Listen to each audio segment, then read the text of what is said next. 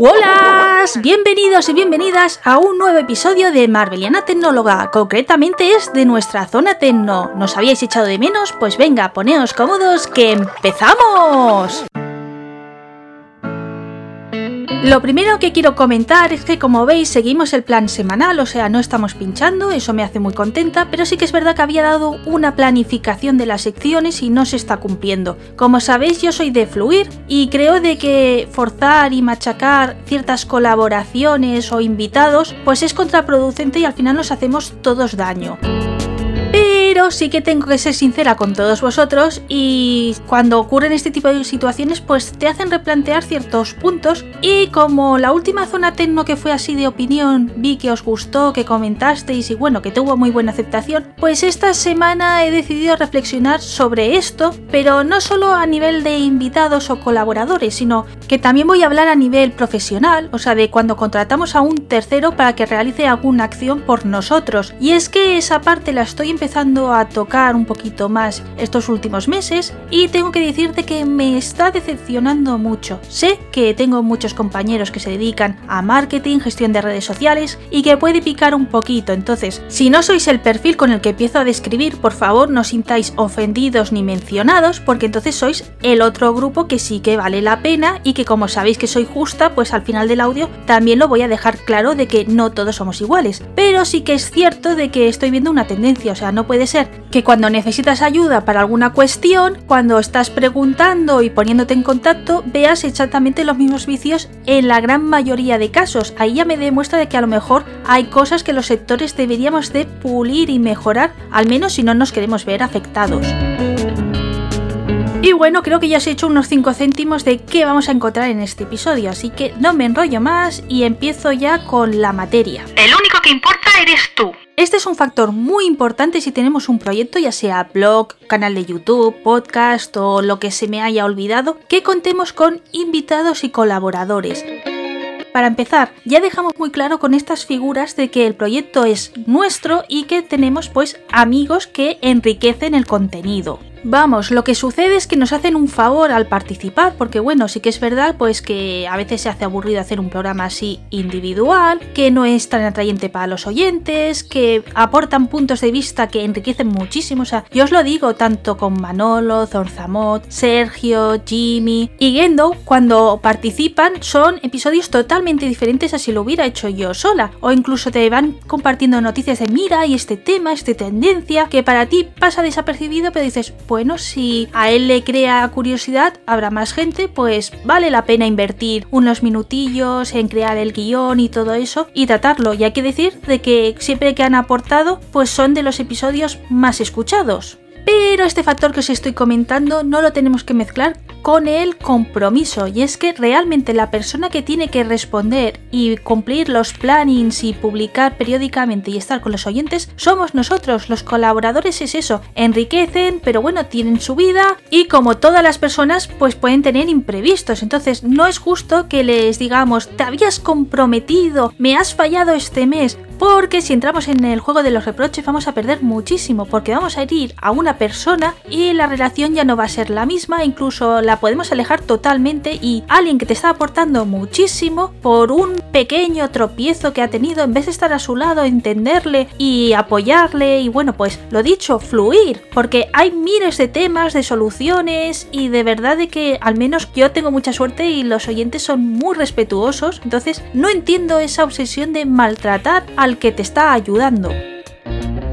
Más porque como he empezado este bloque, realmente a quien le has fallado es a ti mismo, o sea, te lo has jugado todo a una carta y no has generado más oportunidades. Voy a ser lo más sincera posible y os diré de que aquí en Masveliana Tecnóloga no tenemos un tema único, sino tenemos siempre cuatro o cinco que los vamos viendo cómo van evolucionando y si alguno se estanca, pues no me enfado, o sea, ni los desecho, o sea, se quedan ahí porque a lo mejor ese invitado este mes no podía, pero más adelante nos da señales de vida y nos ofrece ofrece ya sea el episodio que estábamos trabajando o uno mejor, o sea, otro totalmente diferente que no te lo habías planteado desde un inicio. Por poneros un ejemplo, Manolo, con él, pues el episodio que os ofrecimos el mes pasado de las impresoras 3D lo teníamos pendiente de tratar a principios de año, pasaron cosas y le dije, mira Manolo, no pasa nada, primero eres tú y ya pues volverás cuando tengas más fuerzas. Pues bien, ese momento fue el mes pasado que pues lo ofrecimos y da la casualidad de que es un momento mejor para hablar de las impresoras 3D, porque bueno, han sido tendencia, la gente la ha escuchado sobre ellas, tiene curiosidad y por tanto pues había más aceptación para escuchar este episodio, cosa que quizá en los otros meses pues hubiera pasado sin pena ni gloria. Por lo tanto, el atraso que hemos tenido nos ha beneficiado y no perjudicado y por ello pues soy defensora de lo que os acabo de decir, de tener siempre varias opciones y no ir solo a una única carta.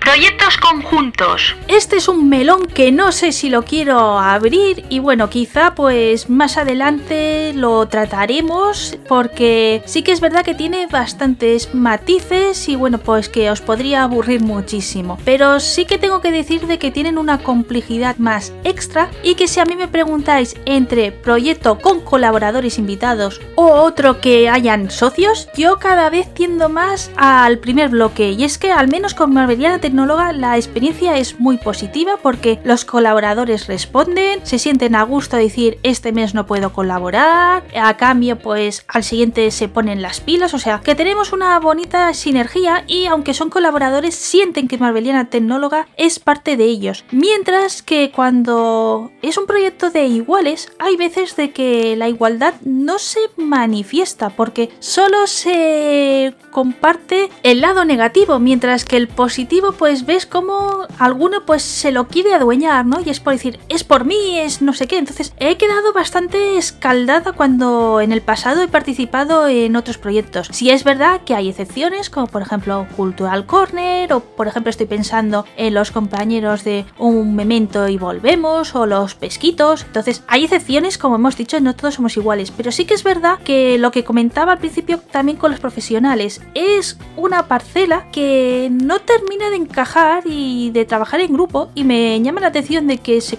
pueda conseguir más grupo con colaboradores que eh, participantes de un podcast.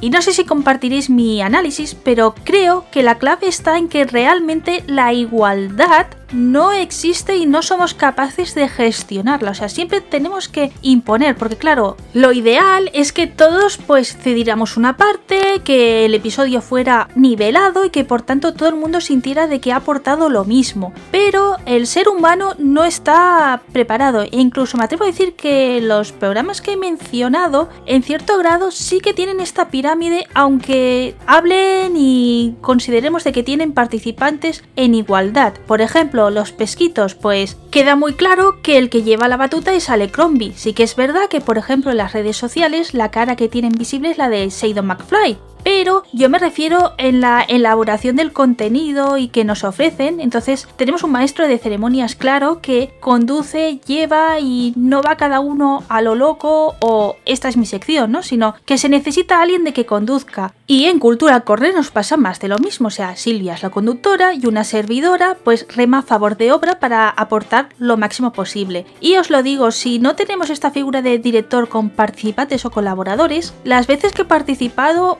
habido mucha crispación, porque siempre hay alguien que quiere imponer y que el tema de este de equilibrar e igualar no es posible. Yo os lo digo que en Marbelina Tecnóloga lo intento trabajar, o sea, es un elaborarlo conjuntamente los materiales, darles libertad, pero hay veces de que la línea editorial manda. Entonces, como el programa es mío, pues lo puedo imponer, pero claro, cuando no es así y hay dos líneas de editoriales, o sea, no se ha fijado bien, pues ahí vienen los problemas y de ahí de que cada vez me guste menos porque aunque parezca de que se fijan, no sé qué ocurren con ese tipo de proyectos que siempre pinchan. Como tú no lo va a hacer nadie.